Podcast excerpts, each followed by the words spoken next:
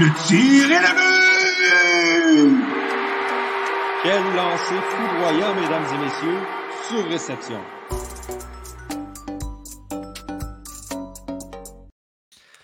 Bonjour, bonjour à tous. Euh, oui, c'est moi qui anime aujourd'hui, Jérémy Lavry, 53e épisode de Sur Réception. Je suis très content de, vous revoir euh, ce soir, cette semaine. Euh, comme d'habitude, je vais être accompagné de mon bon ami Victor Désilet. Et aujourd'hui, on a un collaborateur spécial parce que si vous ne le savez pas, peut-être, euh, Johan et Antonin travaillent sur les Jeux Olympiques à Pékin. Donc, à l'heure où on se parle, ils dorment. Euh, donc, on, va, on va introduire un nouvel ami, euh, Douali Ibrahim, euh, qui que vous, avez peut-être pu voir dans le podcast, le segment en prolongation du podcast sur réception. Mm. Comment ça va, Douali? Ben écoute, ça va super bien. Merci boys pour l'invitation. Euh, ça fait en fait plaisir d'être euh, dans la grande ligue, comme on dit. Là. je suis très ben, fier de pouvoir parler de, de hockey, mais vas-y, continue. Ah, ça, ça, me fait plaisir, très content de, de, de t'avoir aussi. Puis comme d'habitude, Victor, euh, j'imagine que ben ça va très bien. Tu sais, moi je suis un éternel optimiste. Il y en a qui auront vu mon tweet ce dimanche qui prédisait la première victoire de Martin Saint-Louis ainsi qu'une victoire des Bengals. Ce à quoi Antonin a répondu un gros L. Euh, mais je me suis relevé, même si je suis tombé. Et là, ça va très bien. J'ai un autre épisode, puis je suis content parce que cette semaine, on a beaucoup de stock. Mhm. Beaucoup de stock au menu. Il s'est passé des choses à Montréal dans la dernière semaine. Fait que euh, j'ai hâte de voir les, opinions de Doualé là, parce que je suis dans l'épisode du 50e de ce réception, tu avais des, des, positions, des takes un peu euh, audacieuses. Fait que j'ai hâte de voir ton positionnement à soir. On, commence à cerner les Johan, les Antonin de ce monde. Mais du sang frais, ça va être, ça va être vraiment cool de voir.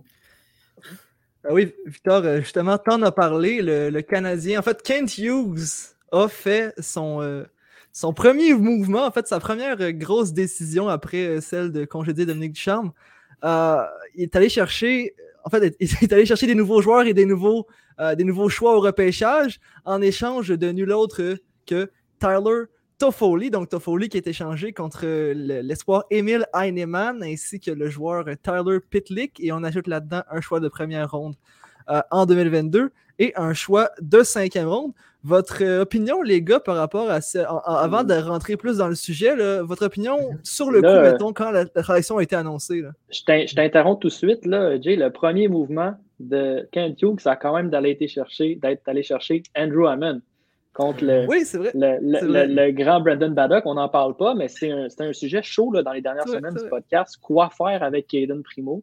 Je sais que tu étais un défenseur de l'avoir à Montréal. On était pas mal tous contre toi. Et là, il a fait le move le plus logique tant qu'à moi, ce qui est d'aller euh, d'aller renvoyer euh, Primo à Laval où il va parfaire son développement, jouer avec une équipe gagnante. Puis Andrew Hammond, ben, il mange des hamburgers, il va manger des pocs en mal en masse d'ici la fin de la saison. Mais réaction à chaud de Tyler Toffoli, euh, j'étais surpris que ça soit le premier joueur échangé. Mhm. Je ne suis pas surpris qu'il soit échangé. Euh, le retour, tu sais, je un peu. J'aime pas toujours me prononcer rapidement sur les espoirs. On, se rappelle que les Maple Leafs avaient fait l'acquisition de Jake Muzzin dans le temps. Il avait donné un choix de première ronde ainsi que Sean Dursey. Les gens disaient Voyons donc, ils sont allés chercher Dursey, ils auraient dû demander pour Dermott. Dermott, en ce moment, plafonne comme un 5-6e défenseur, tandis que Dursey joue des grosses minutes sur le top 4. Il ne fait que s'améliorer. Donc, seul l'avenir nous dira là, pour les prospects. Mais pour revenir à mon point, je trouve ça très curieux que ce soit Toffoli le premier qui parte. On sait à quel point il est important pour des Caulfield, des Suzuki, des Evans. Mm-hmm. Puis, quand Saint-Louis est arrivé, on a, un peu senti qu'il allait être celui qui allait, donner le pouls du vestiaire à Kent mm-hmm. Hughes, qui faisait partie de la solution, qui ne faisait pas partie de, de, ce qu'on souhaitait construire. Puis moi, j'aurais pensé que Toffoli, ça allait être un des vétérans autour mm-hmm. desquels tu voulais encadrer les jeunes que tu allais, allais, progressivement amener au cours des prochaines années. Pour mm-hmm. croire que non. Fait que c'est ça qui m'a surpris, que ce soit le premier joueur échangé avant des, avant des Petrie, avant des Chariot, avant des Lekonen, avant des Kulak à la rigueur. Mm-hmm. Euh, je sais pas qu'est-ce que toi, Doualé, t'en as passé, mais moi, c'est mon, mes états d'âme. Ben, c'est ça que j'allais dire. Je, un peu, euh, je m'en vais un peu dans le même territoire que toi, Victor. Euh, pour moi aussi, j'ai été vraiment surpris que Tala Toffoli soit le premier nom, euh, ben, en fait, le premier joueur qui part de Montréal. Puis dans ma tête à moi, c'est je pensais vraiment que Tala Toffoli allait faire partie des plans de l'avenir des Canadiens de Montréal. Puis, mais en même temps, si on regarde le contrat Tala Toffoli, c'est un contrat assez, disons-le, alléchant pour, pour une équipe ben qui veut aspirer à à, une conquête de la Coupe Stanley. Puis en plus de ça, tu vas avoir quand même euh, un bon retour. Qu'est-ce qu'à date, c'est ça. Malgré que moi, au départ, selon les rumeurs, c'était Jacob Pelletier que j'avais entendu qui allait, euh, mm. allait être à la place d'Aimenen, mais malheureusement, c'est ben, pas concrétisé. Mais vas-y. Il y a peut-être des gens à la maison là, qui j'aimerais peut-être adresser ça tout de suite, qui disent Voyons donc, on n'est pas allé chercher Jacob Pelletier, on n'est pas allé chercher un Mathieu Coronato. Mm-hmm. Mais faut pas oublier que ces deux gars-là, c'est des joueurs qui ont été repêchés entre le 20e et le 25e rang au repêchage. Le choix de première ronde qu'on vient d'aller chercher, c'est un choix entre le 20e et le 25e. Ce qu'il faut, ce faut se rappeler, c'est que les Canadiens n'ont pas eu des francs succès dans les dernières années en première ronde. Mais si on change euh, notre, moyenne au bâton, ben des Pelletier, des Coronato, on va en avoir nous aussi dans notre cours avec le choix qu'on vient d'acquérir. Il faut aussi se dire que Pelletier et Coronato, c'est des espoirs qui pour les Flames correspond un peu à ce que Cole Caulfield correspond pour le Canadien. Est-ce que on voit ça de l'autre côté, puis on aurait fait un Caulfield contre Foley un contre un? Je pense pas. Fait qu'imaginez rajouter un choix de première ronde, rajouter un autre choix de repêchage à, ça. d'après moi, poser la question, euh, c'est répondre dans ce cas-là. Ouais, puis si je peux rebondir sur ton point, Victor, euh, comme tu l'as dit, c'était impossible d'avoir un Jacob Pelletier à 20 ans qui a 37 points en 38 matchs dans la Ligue américaine, plus un choix de première ronde. Euh, dans ce cas-là, ça fait Jacob Pelletier l'élément central de la transaction.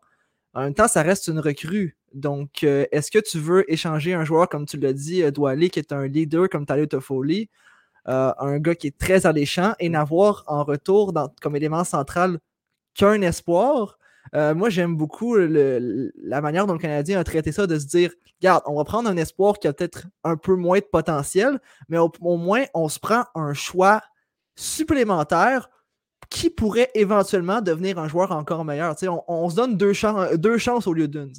Oui, puis Tyler Toffoli n'était même pas en voie d'avoir une saison de plus de 30, 30 buts cette, saison, là, avec euh, un rythme de, de 82 matchs. Euh, il ne pétait pas le 30 buts. On, oublie qu'on est un peu biaisé par sa saison de l'année dernière, de 28, 28 mm. filets. Il ne faut pas oublier aussi, puis ça, je pense très important de le mentionner, que sous l'ère de Marc Bergevin, il y avait une espèce de culture au repêchage où est-ce que le Canadien ne s'avançait jamais. Il mm-hmm. faisait seulement que, pardonnez-moi l'anglicisme, mais trade down. C'est-à-dire échanger leur choix pour plus de choix, plus loin. Ce qui fait qu'on misait sur la la quantité que la qualité. Excuse-moi, tu as plus tard, juste avant qu'on aille sur d'autres choses, là, le Canadien n'a jamais eu deux choix de première ronde de, de, dans l'ère de Depuis 2007. Depuis 2007. Mais il n'a jamais échangé son choix de première ronde aussi. Ça, il faut le mentionner. Fait qu'on a toujours repêché en première ronde quand Marc Bergevin était là. Mais tu sais, souvent en deuxième ronde, on, on, on descendait pour avoir un choix de quatrième, troisième tour supplémentaire. Cette année, le Canadien a 12 choix là, présentement pour le, le, présent en camp. Mhm. Puis là, on n'a plus besoin de volume là, dans la masse de sport, on a besoin de talent, on a besoin de qualité. Puis c'est pas à exclure que le choix de 20e, 25e rang que les Canadiens ont, ben, on soit capable de, le cumuler à d'autres choix plus tardifs dans la sélection pour monter, peut-être dans le top 15. Un choix de 12e, 10e, aller ramasser un, un, gars qui descend dans, dans, dans, le repêchage, on ne le sait pas. Fait qu'il y a un plan de match que seul Jeff Gorton et Kent Hughes possèdent. Mais, euh, mais tu sais, le choix de première ronde, ça reste un excellent asset, un excellent atout dans n'importe quel échange. Mais ça, on est comme brainwashé à Montréal, puis on ne se rend pas compte à quel point c'est un bon atout. Parce que généralement, un choix de première ronde, ça te donne un joueur de top 6, middle 6 minimalement, ce que Toffoli est normalement à part sa saison dernière. Ben, première ronde, en fait, c'est un joueur bien développé. Un première ronde, c'est un joueur de la LNH assuré. Mm-hmm. Donc, tu finis par avoir Toffoli contre trois joueurs de la LNH. C'est une belle transaction. Ouais, puis il faut pas oublier de mentionner aussi que Trevor Timmons n'est plus là aussi. Donc, c'est toute une nouvelle équipe de, développement, puis une nouvelle équipe de recruteurs qui va arriver, puis qui vont commencer à déjà penser à un nouveau plan. Puis ça va commencer dès le repêchage de, cette année. En même temps, il y a beaucoup de gens qui pensent aux dernières actions que Timmons avait, avait fait des derniers repêchages et tout, puis ils ont tendance à oublier que ah, c'est une nouvelle équipe, ils tentent des nouvelles choses. Donc, c'est peut-être puis ça, je voulais dire aussi, euh, tu sais, en même temps, moi, je crois personnellement, puis je sais pas si bon, vous allez être d'accord avec moi, mais je pense pas que ça va être le dernier premier choix que le Canadien va recevoir dans une des prochaines échanges qui, qui vont avoir. Non, je pense pas. ben, moi, moi je, je, suis d'accord avec toi. Là. Je, je, crois que c'est un marché d'acheteurs cette, cette, saison, puis il y a beaucoup d'équipes qui vont se battre, qui risquent de surpayer, parce que, disons, des équipes comme Saint-Louis, Minnesota, Colorado, c'est ce sont toutes des équipes dans la même division. Mhm. Fait que là, s'il y en a un qui se dit, ben moi, je veux me payer Giroud, ou je veux me payer Charrot, ou je veux me payer JT Miller, ben l'autre, il se dit, ben il va falloir que j'affronte ce joueur-là en série. Fait que moi aussi, il faut que, faut que tu sais, comme je me, je me bâtisse un club. Fait que là, on risque d'assister à des surenchères. Moi, Ben Charrot, on entend, tu sais, on entend que ça serait minimalement un choix de première ronde. J'en suis convaincu. Parce que mhm. on, c'est un peu aberrant comme exemple parce que c'est même pas le, même type de joueur puis la même position, mais Nick Foligno a quand même rapporté un choix de première ronde l'année dernière au Blue Jackets, même si c'était un joueur de location, ce que Ben Sherrod est.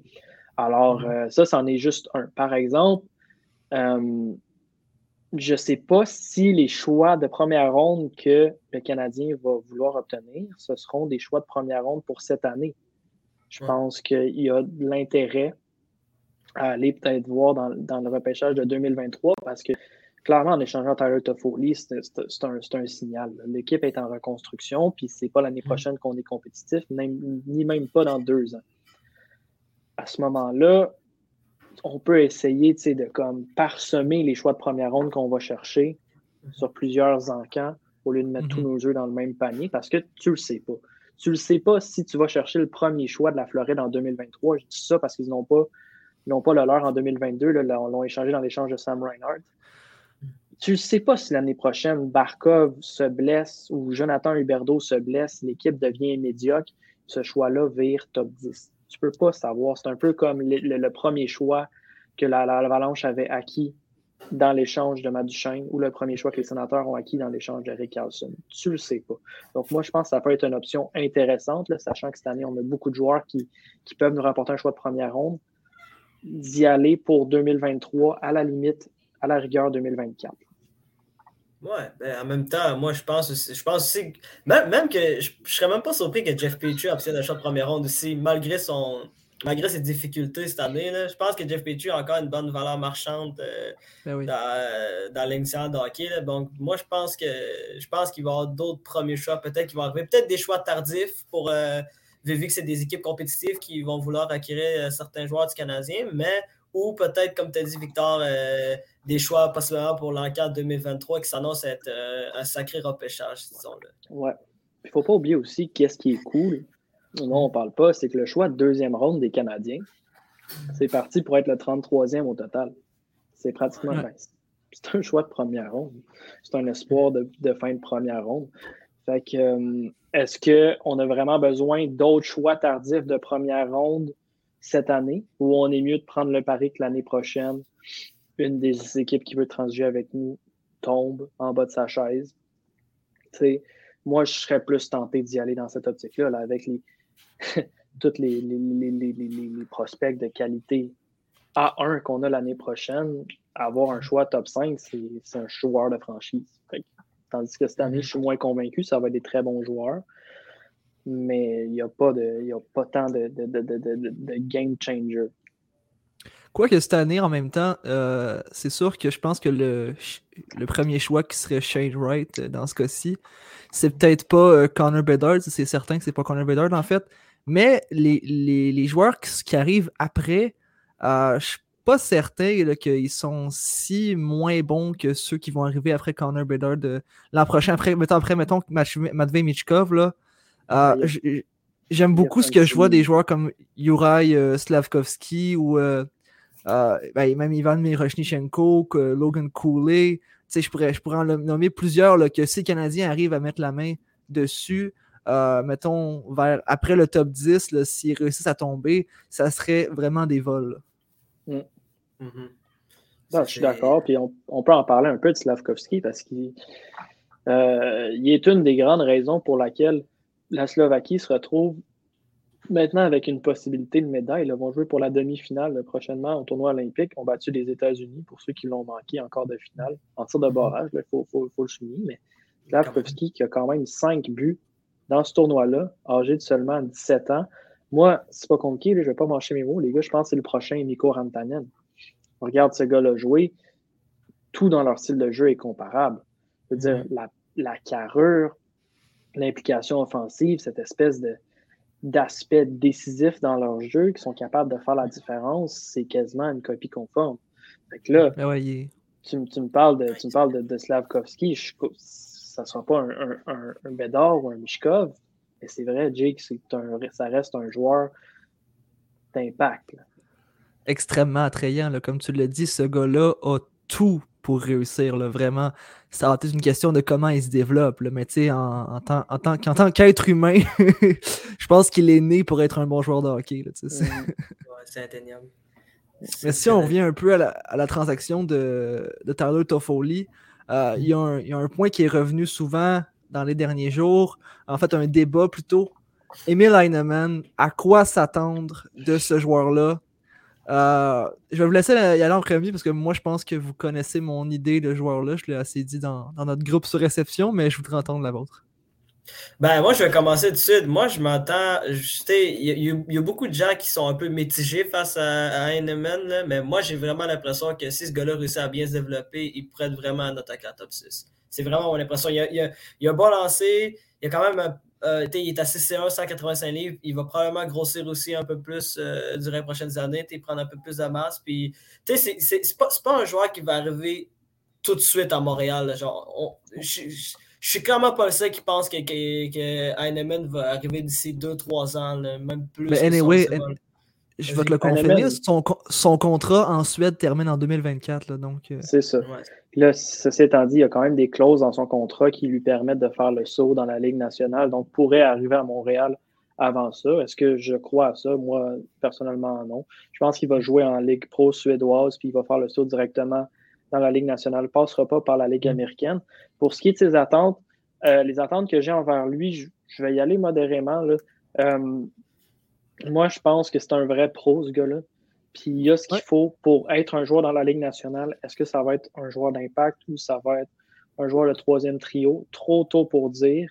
Ceci étant dit, je vois beaucoup euh, de, comparaisons dans son jeu avec Niels Ocklander des, des Canucks de Vancouver, des joueurs qui ne sont pas petits, mais qui ne sont pas gros non plus, mais qui sont extrêmement bons en, sur le bord des bandes, sont, mm. sont tenaces, sont excellents dans les batailles à un contre un et qui ont des, des, des flashs offensifs, des aspects de leur, de leur, style de jeu, comme un bon lancer, puis un bon patin, qui font en sorte que si tu leur donnes des opportunités de marquer, ils vont les mm. saisir.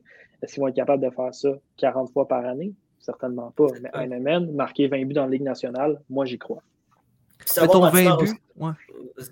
Ben ça, je disais, je disais aussi que c'est un bon patineur aussi, puis qui représente un peu la nouvelle philosophie que, que, mm-hmm. que M. Hughes va, va amener en disant que oui, il faut vraiment que j'ai une équipe qui est rapide, puis il représente ça. Mais comme, comme Victor l'a dit, c'est peut-être pas pour tout de suite, ça va peut-être être dans un an, deux ou trois ans, c'est pas pour maintenant en tout cas. On parle de minimalement deux ans, moi je pense. Ouais, c'est ça. Ouais. C'est ça. Mais ton 20 buts, euh, il est très exact là, parce que le point que j'ai sur Emil Heinemann, euh, j'ai envie de dire que ça devrait. Pardon. Ça sera probablement ce que Arthurie Lekonen aurait dû devenir. Et là, je m'explique. Euh, quand, quand tu arrives Arthurie Lekonen euh, dans la LNH, que, tu viens de traîner Frolunda, donc mm. en plusieurs, à, plusieurs rondes de, séries éliminatoires, et qu'en première saison, tu marques, si je ne me trompe pas, 18 buts. Ouais. Mm-hmm. tu sais, Arthurie Lekonen, à son arrivée, avait montré un talent offensif avait montré aussi qu'il pouvait le pairer avec mhm. une certaine base défensive aussi qui a été mhm. de plus en plus développée jusqu'à devenir le point central de son jeu aujourd'hui.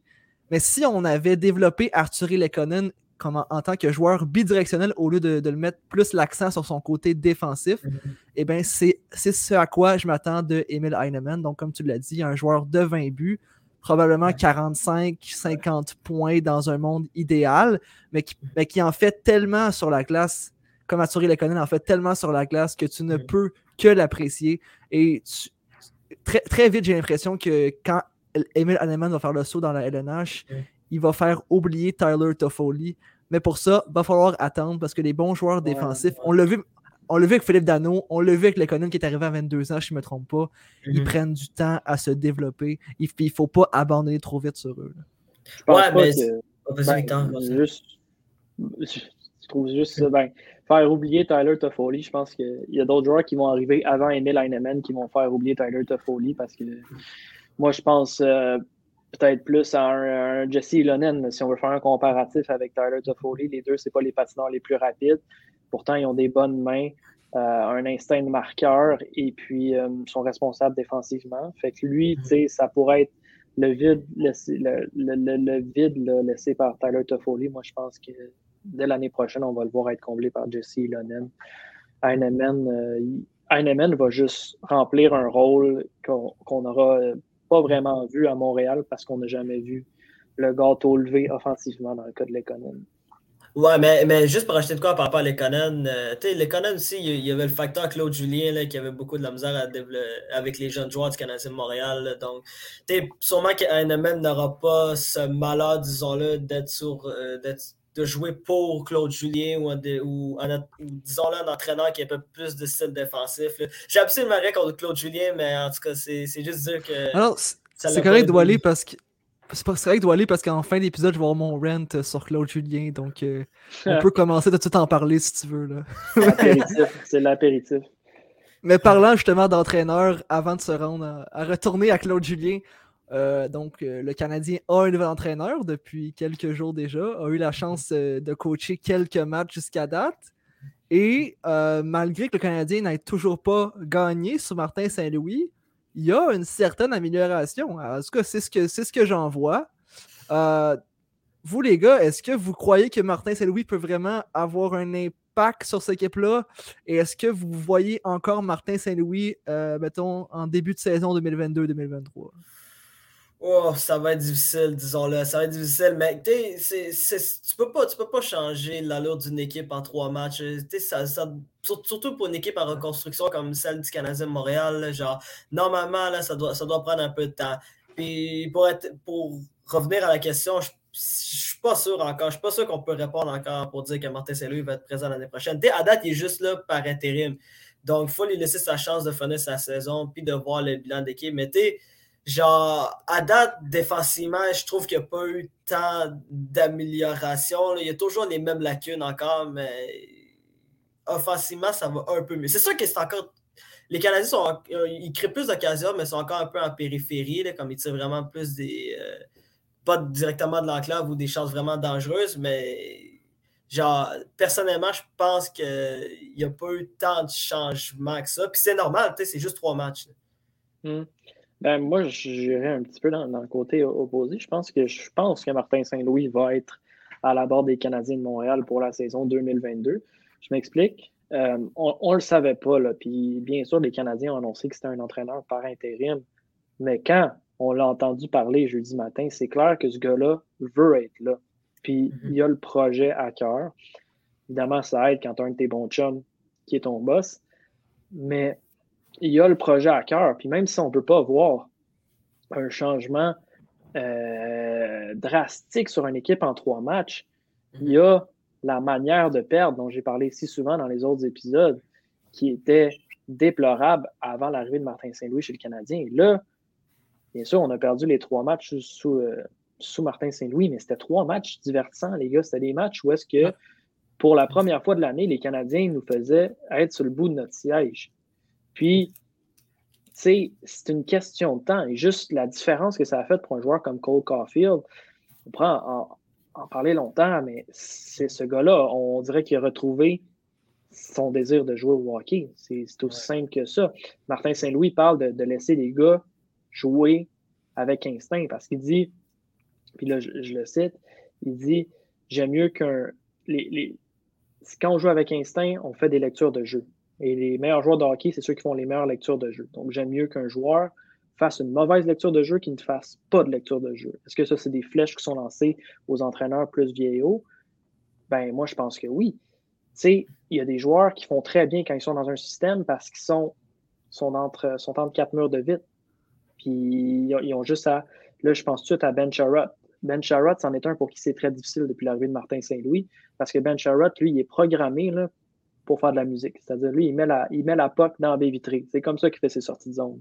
Puis là, quand Martin Saint-Louis dit non, non, non, nous autres, on est une équipe qui patine puis qui bouge la rondelle, puis qui, là, il doit s'activer derrière son filet, lever sa tête, puis essayer de la mettre sur le tête de son, allié, c'est beaucoup plus difficile.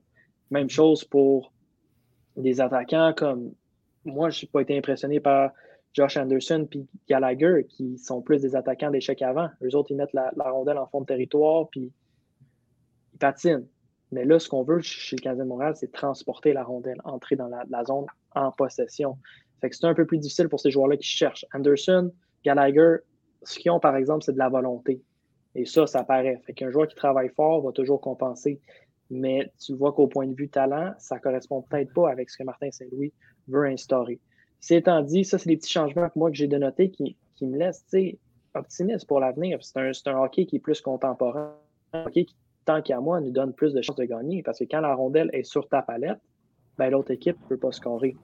Mm-hmm. Fait là, c'est sûr que ce qui manque présentement, c'est beaucoup de talent. Puis ça, il faut. C'est plate à dire, mais il manque du talent dans cet effectif-là. Il n'y a pas assez de bons joueurs pour transporter la rondelle puis être capable d'être créatif avec, la, avec, avec le disque.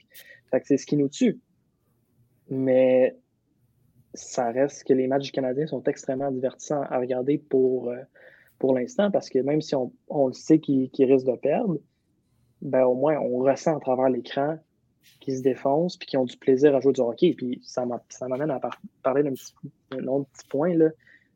Paquette puis Romanov qui se pognent un matin à l'entraînement. On, on l'a vu une couple de fois cette saison, des joueurs qui. Des joueurs, des joueurs qui, qui, qui, chamaillent, mais jamais des tapes à gueule. Ça, mm-hmm. c'était quelque chose qu'on avait quand Piquet Souban était là quand qui était là, quand il y avait un plaisir de jouer au hockey, parce que les gars sont fiers, c'est des professionnels. Mhm. Ils ne sont pas contents de ce qui se passe cette année à Montréal. Mais c'était pas les meilleures années là, quand ça arrivait. c'est ça, ouais. Ben, souvenirs? C'est ça, mais c'était toujours des années où est-ce que le Canadien était en, bas de classement, mais l'année d'après, on rebondissait. Pourquoi? Parce mhm. qu'on avait un noyau fier, talentueux, qui voulait gagner. Là, cette année, genre, ça allait nulle part, les gars, ça allait nulle part. Les gars avaient même plus de fierté. Fait qu'ils mm-hmm. s'en foutaient de mal pratiquer ou de, de, de ce qui se passait à l'entraînement parce que il n'y avait pas de fierté à jouer au hockey. Là, on reprend, on, ressent un certain enthousiasme, un engouement à pratiquer leur sport. Puis ça, c'est beau à voir. Puis moi, ça, ça me redonne intérêt envers les Canadiens de Montréal. C'est simple que ça. Ouais, sur ce point, je euh, je suis pas un fan de voir des joueurs d'une même équipe se battre à l'entraînement. Mm-hmm. Euh, par contre, si ça prouve quelque chose, c'est que je pense qu'il y a un respect envers Martin Saint-Louis qu'il n'avait pas envers Dominique Ducharme, au point où les joueurs ont quelque chose à prouver à ce gars-là. Euh, mhm. Ont quelque chose à montrer. Garde, garde Cédric Paquette, là, moi, je suis pas dans l'alignement, tu devrais me mettre, garde comment j'ai. Euh, comment la arme que j'ai. Garde comment je me bats pour la rondelle, comment je me bats pour, pour mes idées. Garde, garde. Ils ont quelque chose à prouver à Martin Saint-Louis Mhm. je pense qu'il s'en foutait juste complètement avec Dominique Ducharme, et on l'a vu quand Dominique Ducharme, la fameuse entraînement où, euh, en fait, il, ne contrôlait, ne contrôlait juste plus l'entraînement du tout là, euh, vers la fin de son passage. Je pense que Dominique Ducharme, on l'a dit souvent, c'était un peu une pancarte. Mhm. L'influence sur ses joueurs était celle, était celle d'une pancarte avec, un, avec des écritures dessus. Et Martin Saint-Louis, ben, c'est un Hall of Famer qui arrive dans la chambre. donc, quand il parle, tu l'écoutes et tu veux qu'il t'apprécie, le Hall of Famer. Ouais, mais en, mais en même temps, c'est ça.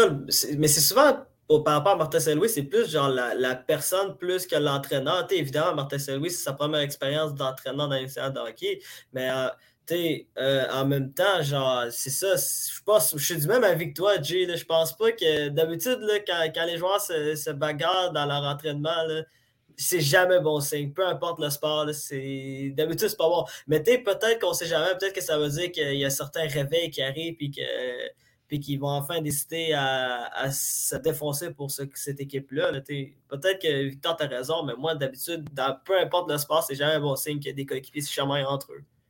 Ben, j'aurais dit que c'est complètement terrible si j'avais pas vu l'autre mm. vidéo après. Je sais pas si vous avez vu où Romanov s'en va voir Pocket, puis hier, ça se réconcilie directement à la fin de l'entraînement.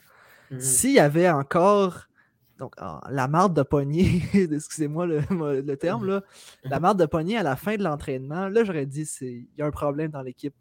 Mais là, c'est vraiment, regarde, le gros. Euh, je me suis pogné, mais c'était pour l'entraînement. Il n'y a rien de plus que ça. Mais tu sais, en même temps, il faut, dire que l'incident est survenu après que Paquette et Romanov, Romanov l'ait solidement mis en échec sur le bord de la bande dans, un, dans une situation de 3 contre 3 en pratique c'est quelque chose qu'on voit souvent là, dans les, entraînements de Martin Saint-Louis, les quelques-uns qu'il a donnés depuis son arrivée.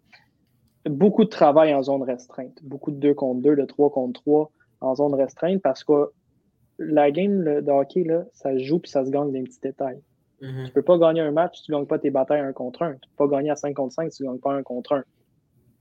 Fait que là, tu as d'un côté Romanov qui se donne à fond, puis Paquette, je, je veux pas, je veux pas mettre le spotlight sur lui, mais c'en est un qui est très décevant cette saison. Puis on mhm. dirait qu'il a l'air désintéressé. Il y, a de quoi, il y a de quoi prouver. Il y a de quoi prouver, ce gars. Il y a de quoi prouver. Ben, moi, moi l'affaire que je comprends pas, puis j'avais une question à me poser par rapport à ça. Comment ça se fait que Jeff Petrie fait autant, fait autant d'erreurs? Comme... Tu parlais tantôt de lecture du jeu, peut-être comme c'est mieux d'essayer de faire d'essayer une lecture de jeu puis de te tromper au lieu de rien faire. Mais Jeff Petrie, il écoute ce que tu as dit, Victor, puis il en fait toujours des erreurs en moins une fois par game. Je, comprends, mais moi, je pense que quand on regarde les trois derniers matchs, mm Petrie, c'est toujours difficile, mais il y a beaucoup plus de, de, flash dans son jeu. Je pense que Petrie, ça a toujours été un, défenseur qui, qui aime patiner avec la rondelle. Lui, c'est pas rare que les, les sorties de zone, il faisait tout seul. Il partait de derrière le filet puis il arrivait à sa propre ligne bleue avant de la passer à un ailier, ou même il se rendait à la ligne rouge, faisait du placement de rondelle.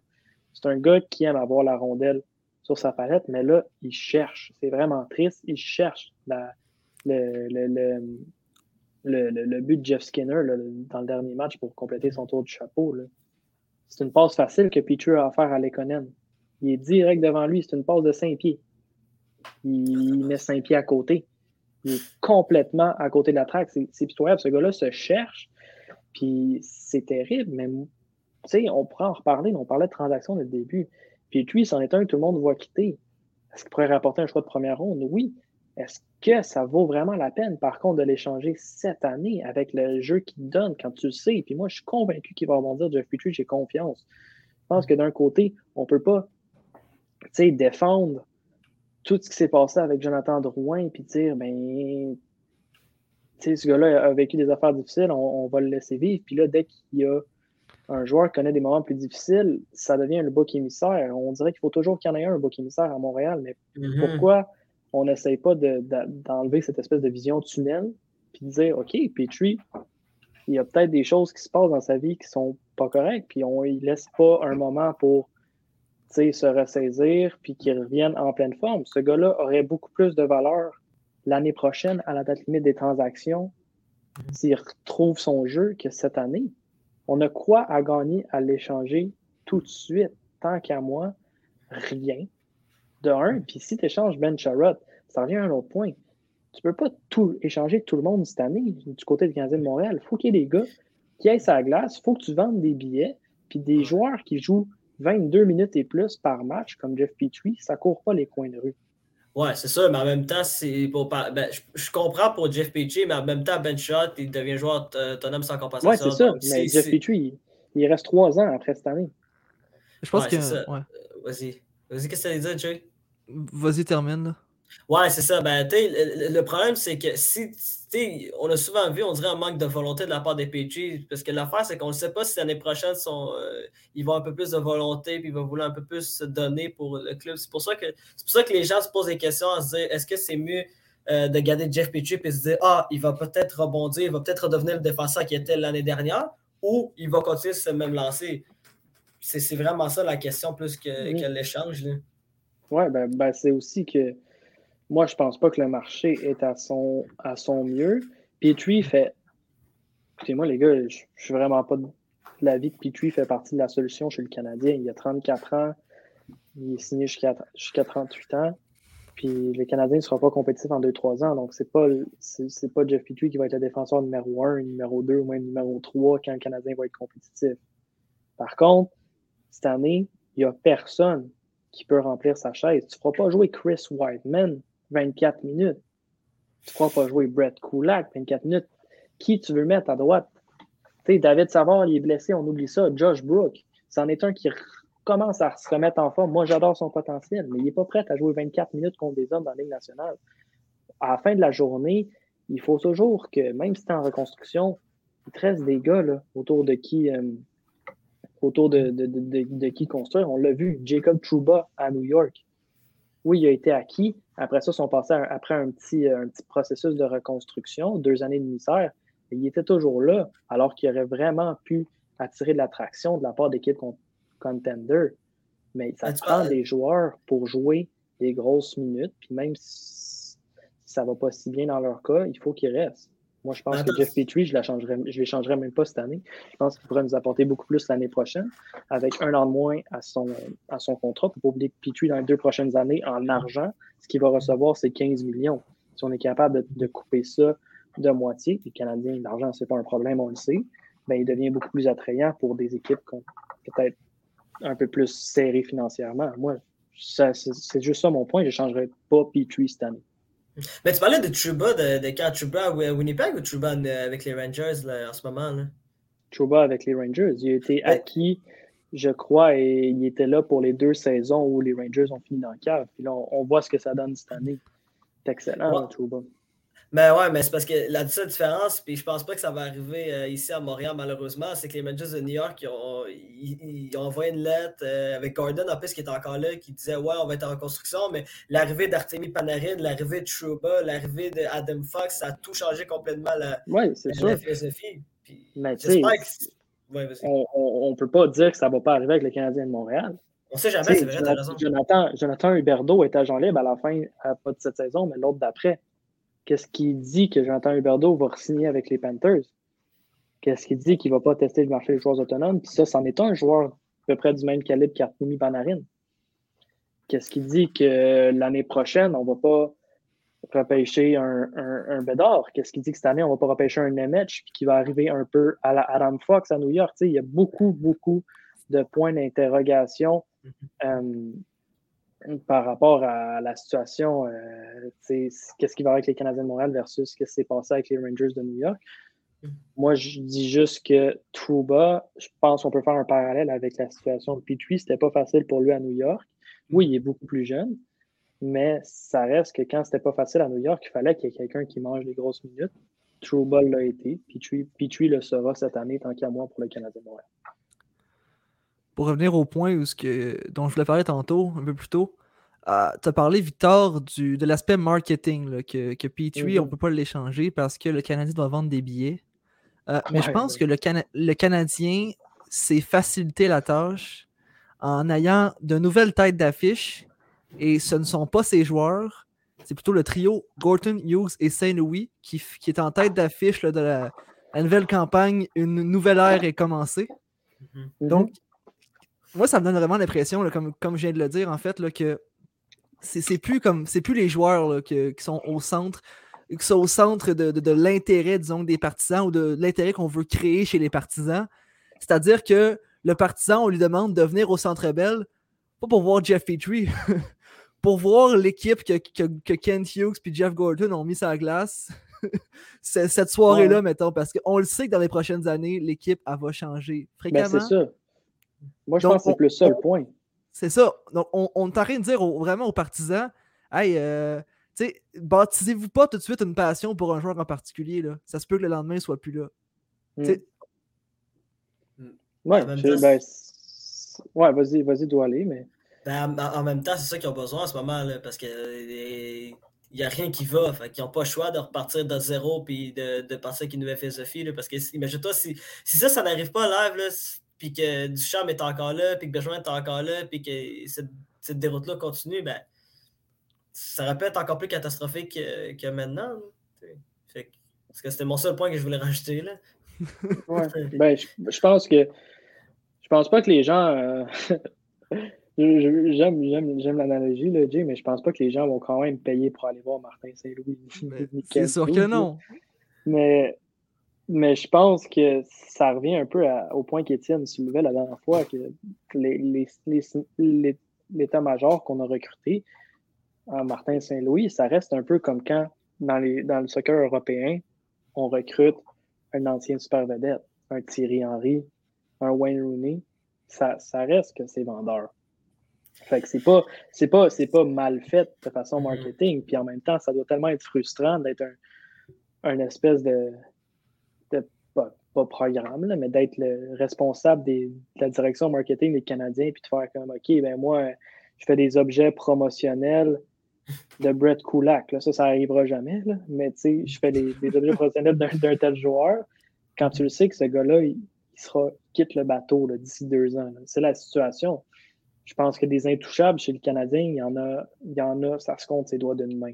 Fait c'est juste un pari trop risqué que de, que de mettre des joueurs parce que qu'est-ce qu'on a à y gagner? On a tout à y perdre, d'avoir à passer pour des fous. On, a vu la capture d'écran passer dans notre, dans notre chat. Il y avait des, des, billets en publicité sur Ticketmaster pour le match de jeudi des Canadiens. C'était Tyler Toffoli dessus. C'est c'est terrible. Là, tu deviens littéralement une, sorte de risée. Fait que euh, je pense qu'on walk the talk d'un côté des, Canadiens, c'est-à-dire que on, en fait, on walk pas de talk parce qu'on n'a jamais dit qu'il allait avoir une reconstruction, mais on s'entend que c'est clairement sous-entendu. Fait qu'on dit, on, on sous-entend qu'il y a une reconstruction, ben regardez, c'est clair, là, c'est notre poster promotionnel, c'est une nouvelle ère, c'est l'état-major. pas, moi, ça, ça m'offusque pas plus que, qu'autre chose. Je pense que c'est plus une confirmation. Ben, moi, c'est ça. C'est, la confirmation du rebuild sans la confirmation du rebuild parce que, comme, euh, comme disait Maxime Vanout sur Twitter tantôt, le mot reconstruction à Montréal est, synonyme de Voldemort. c'est ça. Ben, en même temps, ça, c'est juste. C'est pas parce qu'il y a une reconstruction que ça, ça doit être une vente de feu. C'est pour ça que je pense qu'il y a quand même des joueurs qu'on pense qu'ils vont quitter d'ici la fin de l'année qui ne seront probablement pas échangés. Ou du moins, moi, que moi, je ferais le choix de ne pas échanger. ah, moi, moi, il y a des joueurs que j'échangerais. Mais en fait, pour moi, c'est pas compliqué. Il y a juste trois intouchables. Peut-être deux et demi. Pour moi, Suzuki, Suzuki et Romanov, pour moi, sont intouchables. Puis Caulfield, que je suis pas certain encore, mais que je le considère trois. Hmm. C'est à peu près c'est les, les, trois seuls que je vois en ce moment. Sinon, le reste, tu peux. L'affaire doit aller, c'est que tu peux pas jouer un match de hockey avec trois joueurs. C'est vrai. C'est vrai. Mais, euh, si, tu, te bases comme Toronto, Toronto, ils l'ont fait. Toronto, c'est un marché similaire à Montréal. Donc, moi, je me dis, si, si Toronto réussit à le faire pendant longtemps, euh, ça veut dire souffrir avec une équipe qui est, qui est un peu euh, mauvaise, ben, peut-être qu'à Montréal, les gens peuvent réussir. Il y avait des quadrilles, il y avait des, il y avait des Kessel, il y avait des, des Dion Faneuf, il y, y avait quand même des, des très bons joueurs. Puis parce que ça t'en prend des joueurs qui mangent des grosses minutes. Mhm. Puis ben, Kadri, on l'a vu, le bouc émissaire toute sa carrière à Toronto. Qu'est-ce qu'il fait cette année à Colorado? Qu'est-ce qu'il va faire cet été? Il va ramasser les bidous. Il va faire la pièce. Parce que, tu sais, je pense que ils l'ont gardé le temps que le reset se fasse. Puis à un moment donné, tu te dis, ben, ça reste un bon joueur de hockey, mais ce gars-là a été là pendant toutes nos années perdantes. Il nous a rendu de fiers services, mais là, il faut, faut, faut, move on. C'est ce qui va arriver avec, euh, avec certains joueurs du Canadien, dont Jeff Petrie. Ouais, les gars, on va passer à un sujet différent, mais juste en terminant. Vraiment, je pense que l'idée autour euh, de la tête d'affiche avec euh, Gorton News de Saint-Louis, c'est que attendez-vous à beaucoup de passagers chez le Canadien. Euh, donc, on termine ce point-là et on saute maintenant sur mon rent envers Claude Julien, puisque l'équipe canadienne masculine a été éliminée en quart de finale. C'est donc dire qu'elle n'aura même pas fait la chance de gagner une médaille euh, aux Jeux Olympiques de Pékin. Et je suis désolé, puis Claude, là, je t'aime beaucoup. Je t'ai pas détesté dans ton passage à Montréal, mais prends ta retraite, please. Honnêtement, là, je, veux dire, y a, je sais pas si c'est un manque d'analyse euh, de l'équipe que tu affrontes mais un système dump and chase quand tu affrontes le meilleur gardien de la KHL en Lars Johansson, t'as aucune chance de gagner. Je veux dire, si tu limites toi-même tes chances de marquer afin de limiter les chances de marquer de l'adversaire, ben t'es perdant au final parce que Matt Tompkins dans tes filets, c'est un gardien moyen dans la SHL. Lui, il a plus de chances que des tirs en périphérie le bat. Lars Johansson, il n'y a aucune chance. Alors pourquoi tu t'entêtes à, à, faire ce style de jeu qu'on a vu vraiment trop longtemps chez le Canadien et qui pouvait marcher parce qu'on avait Carey Price dans les filets? Et qui a fini par ne plus marcher dès que ça a été plus difficile pour Carey Price. Et c'est ça, dans le fond, ça te prend un excellent gardien et il faut affronter absolument un gardien moins bon que le tien pour gagner avec ce système de jeu-là. Ça n'a pas été le cas et là, on vient de perdre une médaille pour ça. Ouais, puis encore une fois, il ne fait pas confiance aux jeunes, puis ça, ça, tue pas mal euh, l'équipe canadienne, surtout en fin de match, comme yo, Barberio, je m'excuse, 2-0 le Barberio, tu vois l'autre bord, le gars qui, qui attend le one-timer, il est même pas capable de faire la passe, mais ça m'a choqué quand j'ai vu ça, ça m'a littéralement choqué. En plus, la, moitié, la moitié de la formation, ben, pas la moitié de la formation, mettons, il y avait 5-6 joueurs qui étaient des anciens joueurs du Canadien de Montréal, qui, dont il y en avait quelques-uns qui étaient sur la patinoire en fin de match. Puis j'étais comme, il y a quelque chose qui cloche. Pour vrai, cette équipe-là n'allait nulle part. Mais en même temps, faut pardonner Claude Julien, il, n'était pas supposé d'être là, puis il est quand même venu. Euh, ben, c'était quand même lui le coach en chef depuis le départ. Là. Ouais, je sais, hmm. mais il y, a, eu un petit accident de. Un petit accident avant les géos. De luge. un petit accident de luge, euh, poumon perforé, côte fracturée. C'était pas très payant la luge, disons-le. c'est ça. Moi, j'ai pas regardé le match, les gars, mais j'ai même pas le sentiment que j'ai manqué de quoi dans le tournoi olympique. Évidemment, j'aurais j'aurais aimé euh, qu'il y ait une utilisation peut-être plus approfondie des gars comme McTavish, Johnson, à la limite Owen Power à la défense. je ne sais pas son, son temps d'utilisation ressemblait à quoi, mais. Power a été utilisé souvent. Là. Euh, mais les deux, les deux autres, ça a été moins. Euh, McBain et McTavish. Là. Ouais. C'était. Tu sais, ces gars-là, pour les deux seuls matchs qu'il y a eu au mois de décembre au championnat du monde junior, on a vu que c'était des, des, hommes parmi les enfants. Fait que pourquoi ils arrivent aux Olympiques et tu les traites comme des enfants? Quand je pense que c'est des, des, des, joueurs qui auraient complètement dynamité là, cette offensive-là du, Canada qui était un petit peu. Tu sais, quand c'est Jeff Tambellini, là, un des meneurs offensifs. Là, Adam, Adam Tambellini. Adam Tambellini. c'est terrible. Ouais, mais en même temps, moi, je comprends pas. Pourtant, il y avait Jordan Will, il y avait duo Jordan Will, Julien sur le powerplay. Je me suis dit, yo, je me suis dit, c'est clair que le Canada avait une chance de remporter une médaille. Ça a fini par marcher contre la Chine, par contre. Euh, Jordan Will, deux buts en avantage numérique. le plus beau jour de la vie de Claude Julien, je pense. Non, mais sérieusement, je pense que je veux pas mettre toute la faute sur Claude Julien. Je pense qu'il y avait beaucoup, euh, beaucoup de joueurs qui ont connu des difficultés dans ce tournoi-là et que tu te demandes pas pourquoi ils ne jouent pas dans la LNH ou ne jouent même pas dans la Ligue américaine. Mais le système de jeu a été mauvais du début à la fin. Je veux dire, je suis désolé, quand tu joues ton match de qualification pour les quarts de finale contre la Chine, puis ça prend là, euh, des joueurs qui explosent en troisième période pour gagner le match, sinon c'est 2 à 1. Là. 2 à 1 contre la Chine. C'est supposé être 10 à 1. Je suis désolé. Ce match-là est supposé donner la confiance à ton équipe pour par la suite affronter des équipes plus difficiles.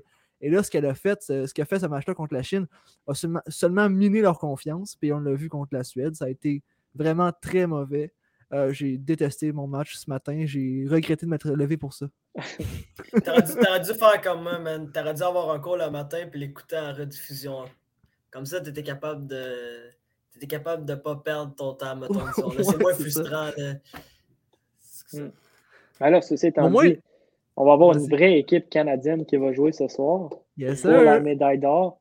11h10, hein? 11h10, on met ça au, calendrier, euh, mm-hmm. peut-être plus euh, à, à l'horloge. Canada, États-Unis. Est-ce que, euh, on dirait que je fais l'animateur, est-ce que l'équipe canadienne qui est présentement assemblée, les gars, c'est la meilleure de tous les temps au niveau féminin. Là. Oh. Dieu, je vais te laisser y aller en premier, ça me prend du temps un peu avant d'avoir une réponse claire. Euh, moi, je pense que oui.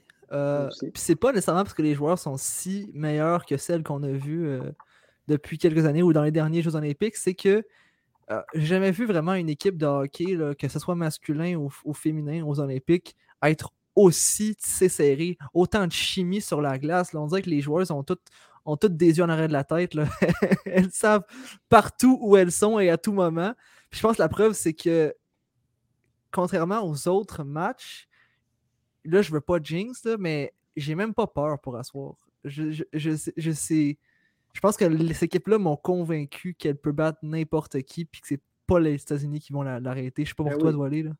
Ben, moi, c'est parce que c'est vraiment le match de ce soir qui va tout déterminer, à, mon avis. Là. Comme c'est vrai que niveau, ben, niveau chimie, niveau du jeu, les, les, Canadiens sont absolument incroyables depuis le début des Olympiques. C'est comme, pour vrai, c'est si elle gagne ce soir, là, je vais être d'accord avec toi, Jérémy. C'est peut-être la meilleure équipe canadienne qui, qui a eu de tous les temps. Mais cette équipe-là est incroyable. Pour vrai, là, comment, comment elles ont passé facilement la ronde éliminatoire, c'est même pas drôle. Gagner des le match contre la Suède avec, la gardienne numéro 2, 9-0 euh, rendu à moitié de deuxième période. Le match, le match contre, contre les Suisses, comme à un moment donné, c'est les Canadiens sont vraiment bonnes et sont vraiment convaincantes, surtout là, comme. J'ai peur, j'ai vraiment peur à soi que j'espère pas qu'elle choque, mais en même temps, il y a, il y a, la, il y a la joueuse la plus cloche de tous les temps. Là. Ouais, mais ça, ils sont gonflés à bloc. Puis euh, moi, je suis de la vie que euh, c'est la meilleure équipe bâtie d'un point de vue féminin de tous les temps. Je pense que en 2018, ça avait été très frustrant de, voir, euh, de, voir, la défaite contre les Américaines, mais en même temps, les Américaines ne l'ont pas volé. Ils méritaient de gagner ce match-là. Ils étaient, ils étaient vraiment plus organisés puis ils généraient beaucoup plus de chances de marquer que les Canadiennes. Mm-hmm. Euh, c'est très différent cette année, je m'explique. Ça, je pense que c'est la part des, des défenseurs. C'est pas la première fois qu'on en parle, des défenseurs d'équipe Canada. Euh, beaucoup de recrues cette année, cinq joueurs qui n'avaient jamais participé aux Jeux olympiques euh, auparavant. Mm-hmm. Des joueurs qui sont très rapides, très mobiles. C'est ça qui avait fait défaut en 2018. C'est le jeu de transition. Il y avait une espèce de, de, vide trop, trop grand entre la défense et l'attaque, puis on n'était pas capable de, de, gagner la zone neutre, disons. Ben, cette année, c'est tout le contraire. Les défenseurs sont impliqués, puis à chaque fois que les Canadiens, les, les, Canadiens, les Canadiennes attaquent, ils attaquent à 5. Elles attaquent à 5. C'est fou comment il y a de la circulation. Là. Vous, porterez attention. Les défenseurs sont tellement impliqués. On va souvent les retrouver même derrière le filet pour faire euh, suite, à, suite à un pinch ou euh, une rondelle libre. Il n'y a, plus de, il a plus de, de ce qu'on voit en 2018. Puis moi, étant un défenseur dans la vie, extrêmement frustrant. De, il y a une rondelle libre sur le bord des oreilles ou il y a une joueuse qui fait une récupération difficile de sortie de zone, puis la défenseur fait juste la regarder puis reculer avec. Hey, faut que tu pinces quand ça fait mal. Faut que tu profites des vulnérabilités. faut que tu profites des vulnérabilités de tes adversaires. Puis on le voit cette année, ils font juste ça, les Canadiens, de punir l'autre équipe. Puis ça se traduit avec les pointages qu'on voit. Moi, je suis, je vais sortir l'expression bet the house. Ce soir, euh, je, parierais à ma maison que les Canadiens vont gagner. Je ne vois pas comment. Là, ça sonne comme le plus gros jinx de l'histoire, mais je ne vois pas comment elles peuvent perdre ce match-là. Et peut-être qu'avant de parler d'autre chose, on pourrait, maintenant qu'on y est, faire des prédictions du pointage. Les gars, si vous voulez vous prêter au jeu, moi, c'est pas compliqué. Je vois, je vois ça comme un 6 à 2 Canada ce soir. Wow, wow, wow, wow, Moi, je vais te dire, je, moi, je vais te dire ma prédiction tout de suite. Là. Moi, j'ai l'impression, je, je, suis totalement à l'opposé de toi, euh, Victor. Je pense toujours que les Canadiens vont gagner, mais je pense qu'elle va gagner 2 en prolongation. Puis je pense que c'est Jenna qui va marquer plus euh, en prolongation. Non, si je suis d'accord sur un point, c'est qu'il n'y aura pas de prolongation. Le Canadien, le, Canadien, oui, les, Canadiennes, même la que toi, euh, Victor, euh, ça va bien. Les Canadiennes vont gagner euh, sans. Il n'y aura, aucun doute sur leur victoire. Là. Je pense pas. même, même si je pense pas que le score va être aussi élevé que, que, Victor le pense, moi je mets un 4 à 2. un, un score quand même qui prouve qu'elles avaient. Donc, elles méritaient cette victoire-là. préliminaire dans le fond. Ouais, c'est ça. Même, même score que ce qu'on a vu. Mais c'était quand même hyper serré. C'était vraiment mal serré. Là, comme... OK, elles ont gagné 4-2, mais c'est 4-2, filet désert, c'était un match relativement serré. J'en ai parlé par contre dans l'épisode, euh, si c'est pas la semaine dernière, je pense, peut-être. Euh, ouais, c'est ça. Euh, que ce match-là n'est pas représentatif de, du, Canada en tant que tel. Le Canada aurait dû gagner beaucoup plus franchement que ça, mais il y a eu vraiment une première période où les, les Canadiennes étaient un peu perdues sur la glace, qu'on les sentait euh, c'était pas leur, meilleur match, mais quand les joueurs se sont réveillés, les Sarah Filier, les Marie-Philippe Poulain, Brian Turner, Sarah Nurse, je, euh, pourrais toutes les, euh, les nommer. Quand ces filles-là se sont réveillées, le match a complètement basculé. Et là, depuis, comme tu l'as dit, Victor, elles ont le couteau entre les dents carrément. Puis je pense pas que ça va changer à soir. Elles vont arriver sur la glace. Puis ben, dès le début du match, dès le mm-hmm. début du match, la domination va commencer. le, le, depuis le match contre les Américaines, les Canadiennes n'ont que mieux joué, alors que ce n'est pas nécessairement le cas pour les Américaines, qui ont eu des matchs plus difficiles, mm-hmm. parfois manquaient de confiance. Ils ont été vraiment affectés, là, ébranlés par la domination qu'ils ont subie face aux Canadiennes en, fin de match, en ronde préliminaire. Évidemment, ils ont le talent pour surmonter l'adversité qui, leur a fait face, puis de s'être rendu en finale. Mais la réalité, c'est qu'à soir, c'est le bulldozer qui passe sur les Américaines. Oh oui, totalement. Puis, mais en même, temps, c'est ça le problème, c'est qu'il ne faut pas avoir trop un excès de confiance. C'est ça que c'est le seul bel mal vraiment que j'ai, c'est l'excès de confiance. C'est ça qui me fait peur. Parce que t'imagines. Quand, quand tu as Marie-Philippe Poulain, là, tu peux te le permettre. Ouais, ben, tu peux te le permettre quand tu as Marie-Philippe Poulain, mais en même temps, les Américains sont, sont les champions à titre, à ce que je sache. Puis en même temps aussi, il y, a toujours le côté de Ah oui, j'ai gagné tous mes matchs facilement là puis que là, oh, par hasard, tu joues le mauvais match au mauvais moment, puis tu perds. Mais tu comme c'est mm. vraiment C'est vraiment l'excès de confiance, moi, qui me fait plus peur qu'autre chose. ça ressemble un peu, on peut. Tu sais, les, les, tournois olympiques féminins, ça ressemble un peu au Super Bowl. Sauf que au hockey féminin, on sait toujours ça va être qui en finale.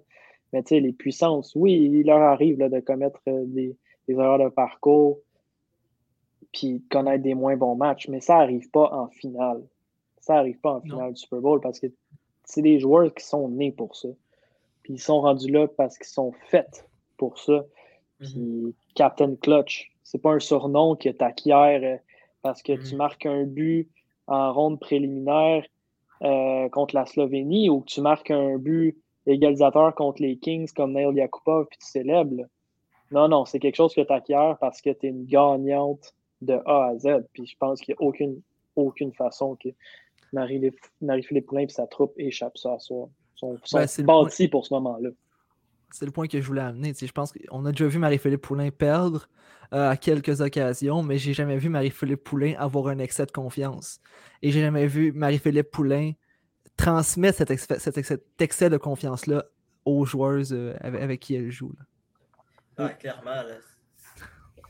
En terminant, les, boys, euh, demain, Canadiens affrontent donc les Blues de Saint-Louis. Euh, une autre prédiction peut-être. Est-ce que vous croyez que Martin Saint-Louis va avoir sa première victoire euh, justement contre Saint-Louis? Ben, vas-y, dois aller. Attends, ben, je m'en rappelle plus. Est-ce que le match est au Centre Bell?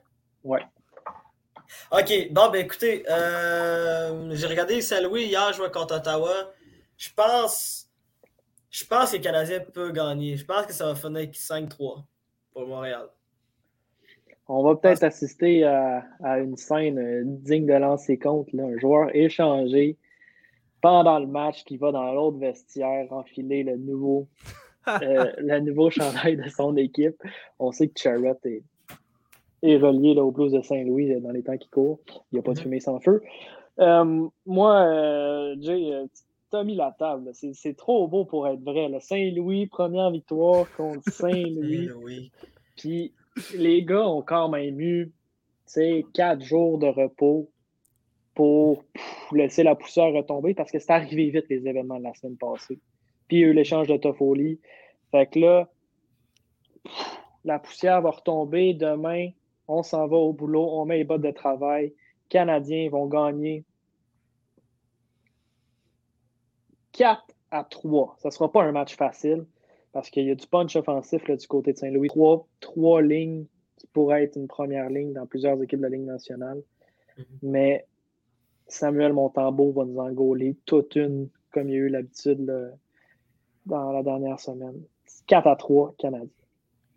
Tu parles de Montembeau. Moi, je, je, je penche plutôt vers le Hamburglar? Est-ce que nous verrons ah! le Hamburglar dans les filets? Moi, j'ai l'impression que si on place Hamburglar euh, contre euh, Saint-Louis, il va nous ressortir des vibes de, de 2015.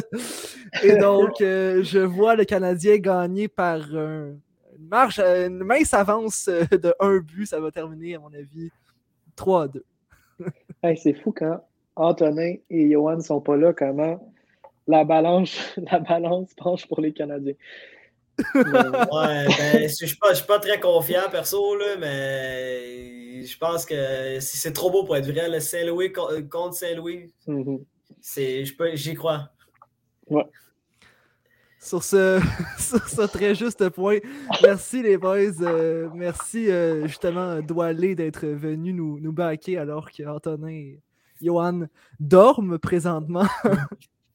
Ah, mais merci. Écoute, les boys, c'est un grand plaisir pour moi. Je ne sais pas si ça va être ma seule fois, mais en tout cas, j'ai vraiment été content d'être là ce soir. Ben, nous sommes très, très, très contents, très contents. Et Victor, on se revoit la semaine prochaine, comme d'habitude. Comme d'habitude, fidèle au poste. Sur, sur ce, les personnes à la maison que vous nous écoutiez en direct ou en différé, portez-vous bien euh, et continuez de nous suivre à Sur Réception. Salut!